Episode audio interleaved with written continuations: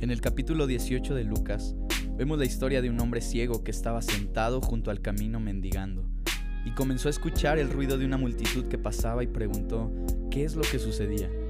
A lo que le respondieron que era Jesús que estaba pasando por ahí. Así que comenzó a gritarle, Jesús, hijo de David, ten compasión de mí.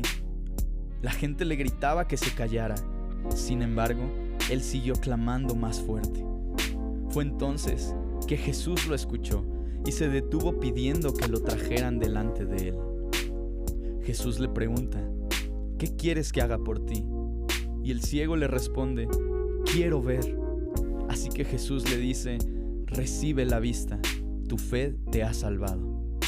Seguramente este ciego ya había escuchado de Jesús y de su poder para sanar. Quizá no lo conocía personalmente, pero sabía que si tan solo tuviera un momento para poder estar con Él, Jesús podría sanarlo. Y fue justamente en el momento que Jesús llegó a esa ciudad donde estaba el ciego, que pasó a su lado y el ciego no desperdició esa oportunidad, pues él sabía que quizá esa sería su única oportunidad para poder volver a recibir la vista. Nada lo detuvo de aprovechar esa oportunidad, ni su incapacidad para ver, ni su situación económica o social, dado que era un mendigo, ni la gran multitud que estaba delante de él, ni tampoco la opinión de los que le gritaran que se callaba.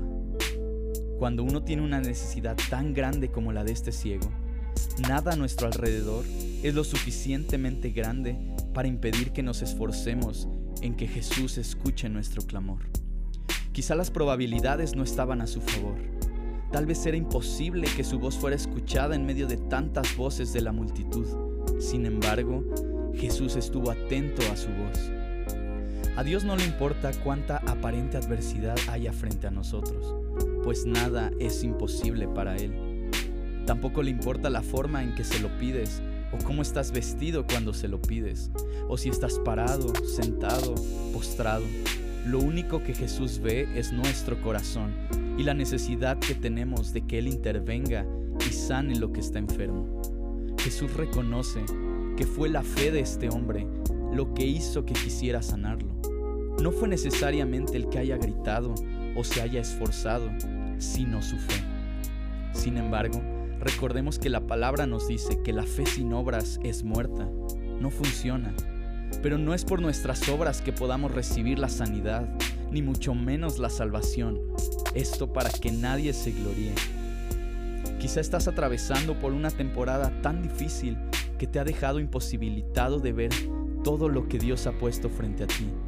Y tal vez tú hoy reconoces que necesitas la intervención de Dios en tu vida para poder ser sanado y ser salvo.